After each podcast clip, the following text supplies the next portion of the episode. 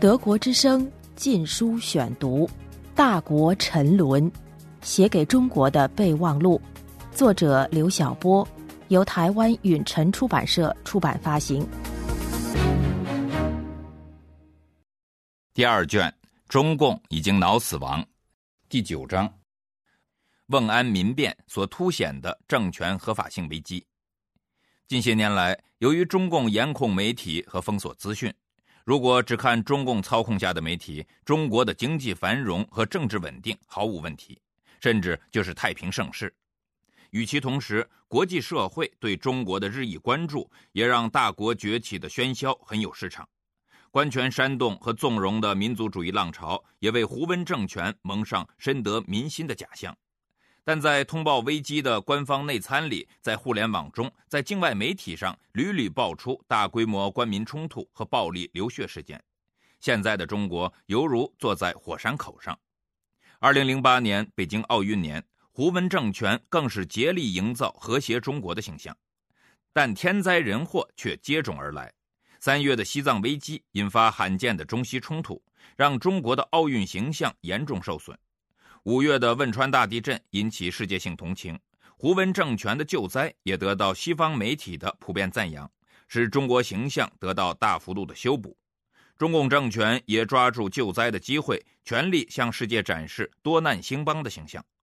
然而，接连发生的官民冲突的大事件，从贵州瓮安骚乱到陕西府谷警民冲突，从上海袭警大案到张家界爆炸案。再到杭州小贩持刀闯入城管办公地，捅伤三名执法者，致使和谐奥运年沦为空洞的口号。二零零八年六月二十八日，距北京奥运开幕仅四十天，贵州省瓮安县爆发数万人规模的官民冲突，人们不禁要问：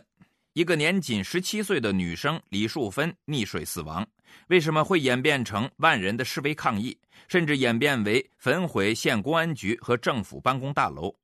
事件发生后，关于李淑芬的死因，先后出现了完全不同的民间版本和官方版本。绝大多数网民相信最先出现的民间版本，而不相信随后公布的官方版本。流传于网上的民间版本说，李淑芬死于先奸后杀。当地公安局在处理这起极为恶劣的刑事案时，未经尸检和审查，便判定李树芬为坠河自杀，并释放了嫌犯。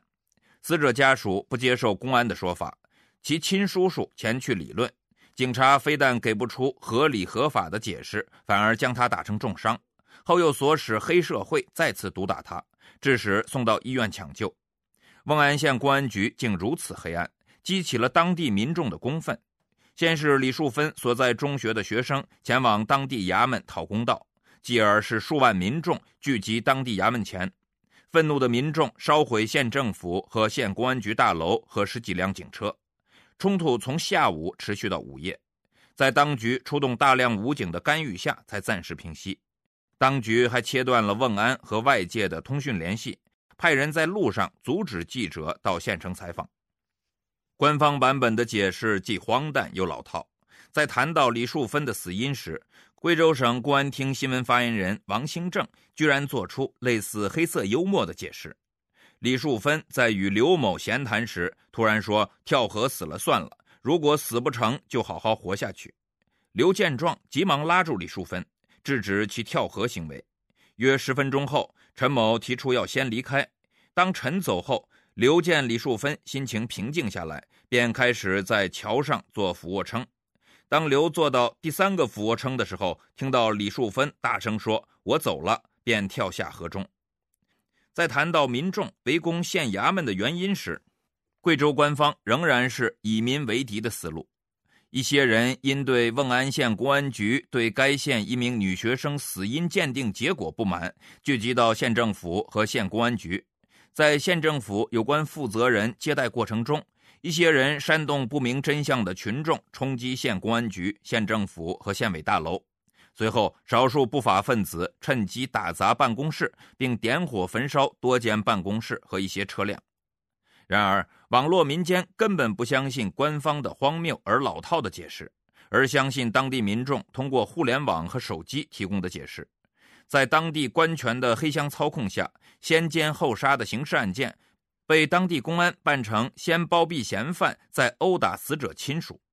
如果没有官权撑腰，嫌犯怎么可能那么轻易的逃脱法网？这场官民冲突之所以愈演愈烈，由死者家人的讨说法发展为数万人参与的大型群体事件，显然是源于当地官权的极端黑暗和欺民太甚。更严峻的是，瓮安事件不是利益相关者事件，而是无利益相关者事件。愤而围攻当地衙门的数万民众，他们不是事件的直接受害者，与受害者也无利益瓜葛和亲属关系，甚至素不相识。他们之所以大规模介入其中，完全是出于义愤，而这义愤不是来自官权的长期作恶和民怨的长期积累，还会有其他的合理解释吗？近几年发生过多起类似的事件，比如万州事件。二零零四年十月十八日下午，重庆市万州区民工于继奎因不慎弄脏路人曾庆荣的衣服，就被曾的丈夫胡全宗用扁担打断腿。在施暴过程中，胡全宗自称自己是公务员，无论出了什么事，花钱都可以摆平，甚至扬言花二十万就能买条穷人的命。同时，前来处理这起纠纷的警察居然对胡全宗宽容有加，不但与施暴者握手寒暄，而且轻易地放走了施暴者。正是这种官员霸道和官官相护，引发了众怒，数万人到万州区衙门门前抗议，当局紧急出动上千防暴警察进行镇压，民众则用砖头石块还击，焚烧多辆警车、政府大楼及消防车，致使万州区衙门停止办公一天。其他还有2005年6月26日安徽的池州事件，只因民众不满警方处理一起交通肇事而引发围攻派出所和打砸烧的万人骚乱。2006年8月18日浙江李安事件，民众不满警方对29岁女教师戴海静坠楼身亡的死因鉴定，导致数千市民游行示威，并砸毁汽车等设备。2006年9月7日浙江台州事件。九岁女童溺水死亡，民众怀疑警方隐瞒真相，包庇杀人嫌犯，引发数千民众聚集到当地政府大院，冲击办公楼，烧毁汽车数辆和电脑数台，烧毁部分资料账册。二零零七年一月，四川绵阳大竹事件，一名酒店女员工莫名死亡，死者家属不满警方的调查和酒店方的处理，导致近万名民众围攻酒店进行打砸烧。瓮安事件的典型意义在于，当普遍的社会不满导致频繁的官民冲突，只能说明政权合法性的严重不足，说明政府治理能力及效力的每况愈下。特别是那些起因看似偶然的小事，却演变为具有爆炸效应的大事，其深层原因是愈演愈烈的官民对立之必然。对此，贵州省委书记石宗元在谈到瓮安事件的成因时，也不得不承认。积怨过多，积怨过深，积重难返。正是官权的长期霸道和欺骗，造成了压抑已久的民怨。一次小冲突才能酿成数万人抗议的突然爆发，足以见到民众对官权的积怨多么深厚和强烈。用烈火干柴来形容，一点也不过分。瓮安事件发生在新媒体时代，官方能够控制传统媒体，但无法完全控制网络。没有敏感的大型公共事件发生后，总是最先现身于网络或手机。此次瓮安事件发生后，尽管官方也在第一时间加强了网络严控，封锁一切有关瓮安事件的资讯，要求删除所有与此相关的帖子，但官权的封锁无法完全奏效。通过互联网和手机，瓮安事件的文字资讯和大量图片迅速传播，瞬间遍布国内外各大网站。引起县民的强烈义愤，发帖人数不断膨胀，有人痛告，有人大骂，有人要求当局尽快公布真相。不要说猫眼看人、观天茶社等民间 BBS，即便在官方喉舌网站的论坛里也很火爆。比如在官方新华网讨论区，截至官方封锁命令生效前的二十九日晚二十一时左右，瓮安事件的点击率超过二十万次，留言两千多条。绝大部分帖子都是抨击地方当局的处理手法，怀疑新华社简讯的真实性。官方迫于网络资讯的压力，也不得不由新华社发布了简短的消息。德国之声，禁书选读。在网络时代，封锁突发事件实在是中共意识形态衙门力不从心的苦活。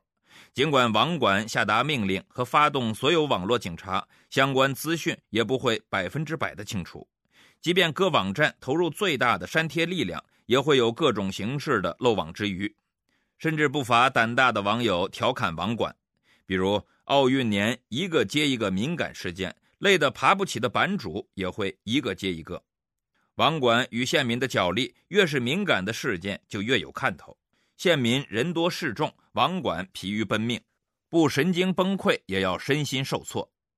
非常时期，每个公共事件都变得敏感，网管当局格外紧张，政府都要向网络管制投入远远超过平时的资源。现在一个瓮安事件，不知又要付出多少银两，甚至在大型 BBS 天涯社区上。一个网名为“稀缺”的天涯网友在六月三十日发出题为“打倒中央政治局，表达我对贵州事件的不满”的帖子。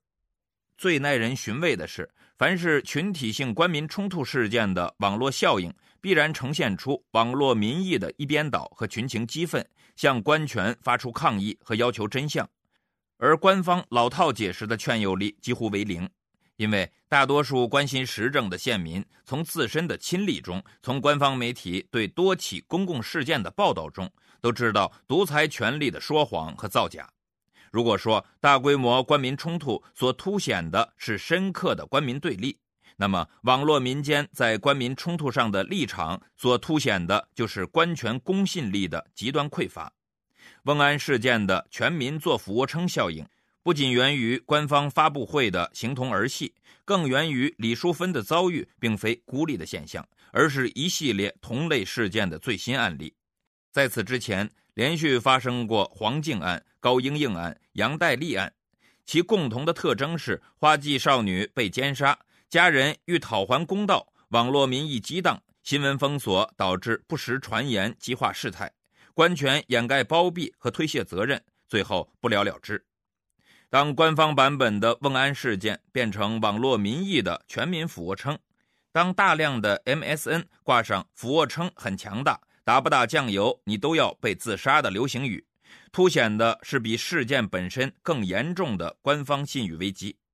比如前不久的全民打假虎的网络风暴，致使官权信誉的濒临破产。现在民众对公权力的信任危机。已经由对地方衙门的怀疑上升为对中央政权的怀疑，由对某一官员的质疑发展到对政权、对体制的质疑，由此带来官民之间力量对比的消长，一直呈现出民间扩张和官权收缩的景观。瓮安事件是这种消长景观的又一证明。就中共官权而言，虽然中国改革已经三十年了，讲究阶级斗争的毛时代似乎早已远去。但在政权的独裁本质不变的制度环境下，今日中国的官僚们仍然是毛的子孙，永远以民为敌，把民众当作刁民和愚民。官员们也许不会背诵“谁是我们的敌人，谁是我们的朋友”这个问题是革命的首要问题的毛语录，但独裁制度的敌人意识已经渗入他们的骨髓。对民众的不同政见和权益诉求，对官民冲突事件，官员的思维仍然是敌我先于真假、是非善恶，也只能用以民为敌的老套来给这些事件定性。所以，面对如此频繁而暴力的官民冲突，中共政权仍然固守陈规而不思反省。官方在向公众解释这些事件时，仍然是几十年一贯制的老套。如果是群体事件，永远是一小撮别有用心的分子煽动不明真相的群众；如果是个体事件，永远是刁民、暴徒或不法分子。今天的官员们既有现实中的特权地位，也有先锋队的特权意识。他们蔑视民智，只知道“民可使由之，不可使失之”的育民术。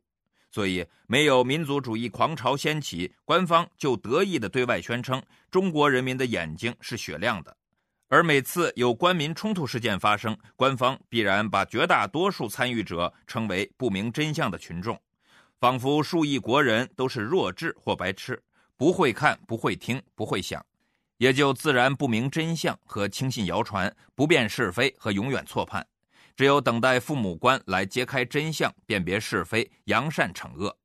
这种独裁制度特有的喂养论，既是衙门霸道对民意的侮辱，也是权力狂妄对民智的贬低。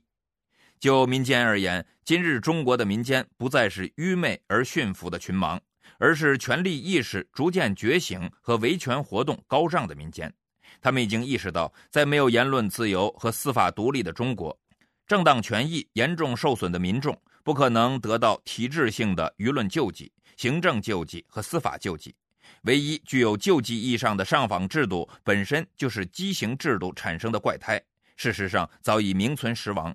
他们对霸道上瘾的官权的忍耐是有限度的，他们对欺骗成性的官权保持高度的警觉，致使官权的统治效力日趋下降，恐怖政治的威慑力也大不如前。所以，以维权运动为标志的民间政治动员，绝不会以当权者及御用精英们的意志为转移，既不是当权者想不想要民间动员或民间动员可不可能的问题，而是这样的民间动员在何时以怎样的方式大爆发，由分散的此起彼伏汇集成八九式的全民动员。因为血腥屠杀后十九年的事实是，权贵们的作恶多端和平民百姓的持续受损，已经在事实上进行了多年的政治动员的准备。民间所蓄积的不信任及其怨恨和日益高涨的政治参与热情，已经为发动一场庞大的社会动员积累了过多的民意资源。当民间的公正饥渴一直得不到满足或缓解之时，当民众的权利诉求和政治参与热情一直处于被刚性压制的状态之时，压制越刚性，饥渴就越严重，可能爆发的参与态势就越激烈。这样的持续积累，一旦因某个偶然事件而在中心城市打开缺口，不管以怎样的方式打开。被强制压抑的公众饥渴和政治参与热情，很可能演化为狂热的参与爆炸。对于越积越深的民怨和越来越严重的官民对立之现状，只靠自上而下的恩赐性亲民，既无法遏制官权的普遍腐败和劣质化，更无法缓解政权的合法性危机和信誉危机。中共政权必须明白，只有启动政治改革，落实宪法中的言论自由和结社自由。一方面为民间政治参与提供有弹性的政治空间，把民间释放出的维权能量和政治参与热情导入一种非暴力的法治秩序；另一方面，从制度上保障基本民权和遏制官权滥用，逐渐建立起有效的人权救济制度，这才是中共现行政权化解民间怨恨和避免社会危机全面爆发之正道。二零零八年八月。德国之声禁书选读，《大国沉沦》，写给中国的备忘录，作者刘晓波，由台湾允晨出版社出版发行。